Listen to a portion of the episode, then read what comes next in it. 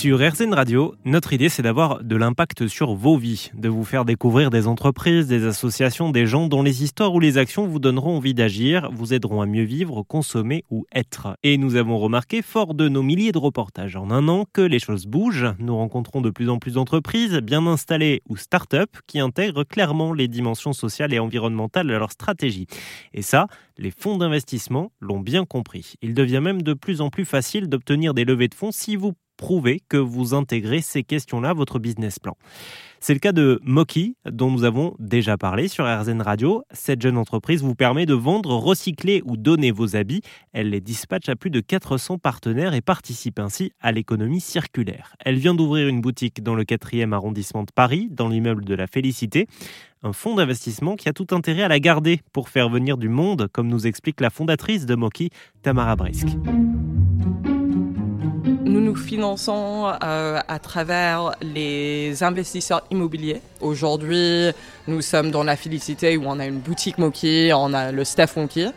Pour nous, il faut l'endroit physique. Euh, il faut l'endroit physique parce que nous voudrions massifier et donc il faut un endroit physique où il y a assez de personnes qui circulent, euh, mais aussi pour qu'on puisse se rémunérer, pour que cette société puisse vivre.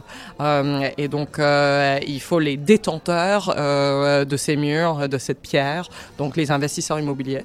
Donc les investisseurs immobiliers, ils nous rémunèrent pour deux raisons. Donc premièrement parce qu'ils voudraient attirer des personnes dans leurs immeubles. Ils voudraient aussi retenir des personnes dans leurs immeubles. Donc, euh, dans le monde post-Covid, les propriétaires des immeubles de bureaux, par exemple, sont très sensibles à l'idée que peut-être que leurs locataires vont quitter euh, leur bureau parce qu'ils vont se dire, OK, tout le monde se met en télétravail, euh, c'est fini. Donc euh, aujourd'hui, c'est vraiment un bon moment de vendre un concept euh, qui est très moderne, axé vers les millennials et les jeunes Z, pour dire euh, si vous voulez qu'ils viennent au bureau, il faut faire quelque chose qui corresponde à leurs valeurs. Donc ça, c'est le premier argument. Et le deuxième argument, c'est que ces investisseurs immobiliers, nous parlons là du monde de, de la finance. En fait, euh, oui, on parle de la, la pierre, c'est physique, mais, mais finalement, ce sont euh, plus ou moins des banquiers euh, euh, dont les lignes euh, sur leur tableur Excel correspondent à des biens.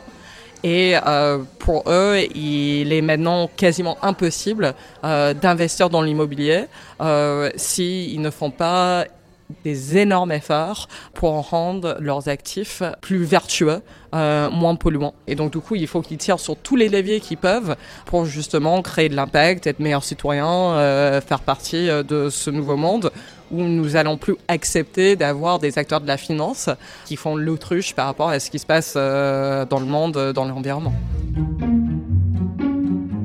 Et Moki ne s'arrête pas là. Tamara Brisk compte bien sur l'investissement à impact pour développer sa start-up dans des immeubles ailleurs en France et à l'étranger.